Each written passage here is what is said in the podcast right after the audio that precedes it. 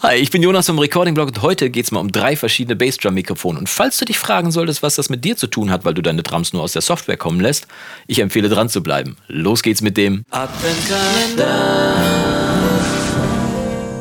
und schön, dass du wieder eingeschaltet hast zu einem weiteren Video hier im Adventskalender meines Recording-Blogs. Wir nähern uns ja so langsam der Ziellinie. Weihnachten kann man schon fast riechen. Und heute wollen wir uns mal um drei verschiedene Bassdrum-Mikrofone kümmern. Ich habe hier an meiner Bassdrum neulich mal drei Mikrofone aufgebaut. Und du fragst dich, drei Mikrofone, ist das nicht ein bisschen too much? Ja, könnte man sagen, es ist ein bisschen viel. Aber mit drei Mikrofonen hat man eine ganze Menge Spielfläche. Und welche, das zeige ich dir mal. Wir gucken mal rein, welche Mikrofone ich verwendet habe. Ach so, falls du dich fragen solltest, wie ich es gerade schon in der Anmoderation gesagt habe, was das mit dir zu tun tun hat, weil du Software-Drums hast. Dranbleiben, ich gebe gleich einen kleinen Tipp dazu. Also, wir schauen erst mal rein. Ich habe hier zum einen ich blende mal hier ein Video am besten ein, da kannst du mal sehen, wie ich den Aufbau gemacht habe. Ich habe drei Mikrofone benutzt und zwar einmal hier, wenn ich hier reinzoome, einmal das äh, Audix D6, ist auch so benannt hier. Dann habe ich eine Subkick und ich habe ein AKG C414 Großmembranmikrofon genommen. Das äh, D6 ist ein dediziertes Bass- und Bassdrum-Mikrofon. Äh, ich kann es mal einblenden. Das D6 ist wirklich so ausgelegt, dass es speziell und vor allem nur gut klingt an der Bassdrum oder an einem Bass-Amp. Ganz einfach deswegen, weil die Membran ein bisschen größer ist und vor allem, weil eine eingebaute EQ-Kurve schon drin äh, verlötet ist, quasi fest verlötet ist. Das heißt, man macht das Mikrofon dran, schmeißt es vor die Bassdrum und zack, klingt die Bassdrum nach. Hm, richtig, Bassdrum. Man muss also gar nicht mehr so viel am Equalizer schrauben und kriegt schon einen vorgefertigten Bassdrum-Sound, was ziemlich cool ist. Und wir können mal kurz reinhören, wie das Audix D6 klingt. Das ist nämlich dieses hier.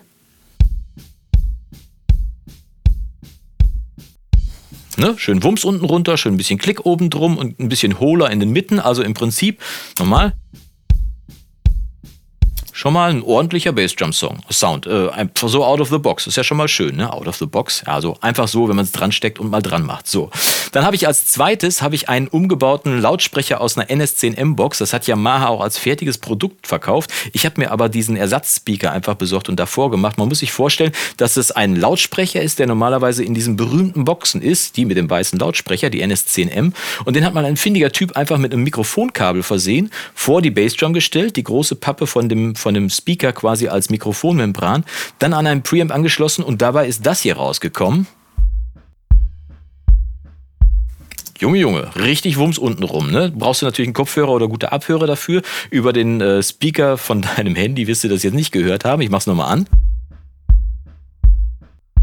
Jep, da haben die sich damals auch gedacht, drückt ganz schön unten rum, kann man gut mitarbeiten. Und Yamaha hat das dann irgendwann spitz gekriegt und verkauft das mittlerweile als die Yamaha Subkick. Das ist immer so, ein, so, eine kleine Box oder so eine kleine Trommel, die anscheinend vor so einer Bassdrum zu stehen scheint. Da ist in Wirklichkeit dieser NS10M Speaker drin eingebaut. Und als drittes Mikrofon habe ich das AKG C414. Das klingt so. Ne, ist ein Großmembran-Mikro, ist eigentlich ein Allrounder, das heißt, man hat verschiedene Richtcharakteristiken und man kann auch super drüber einsingen und äh, auch Bläser damit aufnehmen, aber ich habe es jetzt hier vor der Bassdrum gehabt. Das heißt, diese drei Sounds sind jetzt aus den drei Mikrofonen rausgekommen und wenn die drei Sounds sauber in der Phase äh, arretiert oder, oder aufgestellt sind, wir können mal kurz reingucken, ob das hier der Fall ist. Ich äh, zoome mal hier rein. Ähm, so, nochmal ein bisschen weiter hier gucken. Da kann man nämlich hier die Wellenform von der Bassdrum sehen.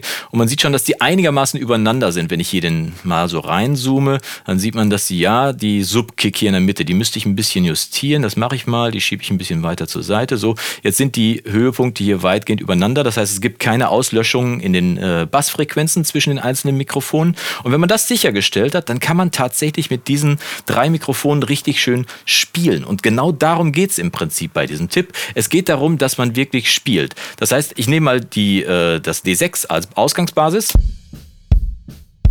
und kann jetzt mit der Subkick ein bisschen Bums dazugeben. So. Drückt es unten rum. Achso, ich habe alle drei angehabt. Warte mal, ich habe das C414 noch angehabt. Wir machen nochmal das D6 alleine. So, ne? Jetzt machen wir ein bisschen Bums unten rum. Oh, drückt schon fett. Und jetzt kann ich noch ein bisschen Pappe dazu schieben mit dem C414 so, oder vielleicht will ich es nicht ganz so fett haben, dann nehme ich hier das D6 wieder ein bisschen raus. Ne, bisschen pappiger, ein bisschen mehr Rock. Oder ich schiebe das D6 wieder rein, nehme ein bisschen mehr Wumms raus, dann klingt es ein bisschen mehr Old-Style. Oder ich nehme das D6 hoch und mache das C414 wieder ein bisschen runter.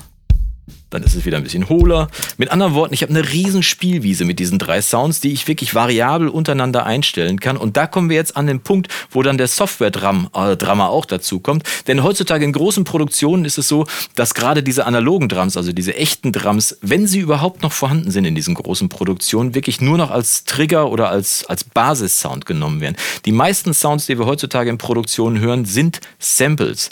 Und äh, die heutigen Producer machen das einfach so, dass sie sich äh, ein Basis Sample nehmen. Das würde ich jetzt mal sagen, wir schieben uns hier einen Basissound zusammen mit der echten Bassdrum und dann auf diesem Basissound arbeiten sie dann mit Samples. Sie nehmen dann ein Sample für den fetten Klick obendrauf, sie nehmen ein Sample für den dicken Wumms mit dazu, sie nehmen ein Sample für, was weiß ich, den Anschlag, eins für die Pappe und basteln sich so aus zwei, drei, vier, fünf, sechs, sieben Samples teilweise eine Bassdrum, die ihnen super gefällt. Die ist erstens individuell und zweitens klingt die genauso, wie sie sie haben wollen und zwar ohne, dass ein Equalizer angemacht wird und noch besser, ohne dass ein Kompressor oder sowas drauf gemacht heißt. Die schieben sich einfach die Sounds so zusammen, dass die perfekte Bassdrum für ihre Ohren dabei rauskommt. Und dieser Trick ist im Prinzip das Ergebnis von dem, womit wir ja eigentlich gestartet sind. Denn die drei, sagen wir mal, Samples, die jetzt hier durch die Mikrofone zur Verfügung gestanden haben, die habe ich ja auch zusammengeschoben, so wie sie mir am besten gefallen. Also, meine Maßgabe und mein Tipp auf jeden Fall, schiebt mit verschiedenen äh, Samples euch mal einen perfekten Bassdrum-Sound zusammen. Achtet darauf, dass die Phase sauber ist, damit es keine Auslöschung im Tiefbassbereich gibt und bastelt euch einfach eure eure meist, most liked Bassdrum, die meist, die beste Bassdrum, die ihr haben könnt, einfach aus euren Samples zusammen. Kann man viel Spaß mit haben, macht auch viel Sinn und die, die Bassdrums, die da rauskommen, die klingen wirklich super modern.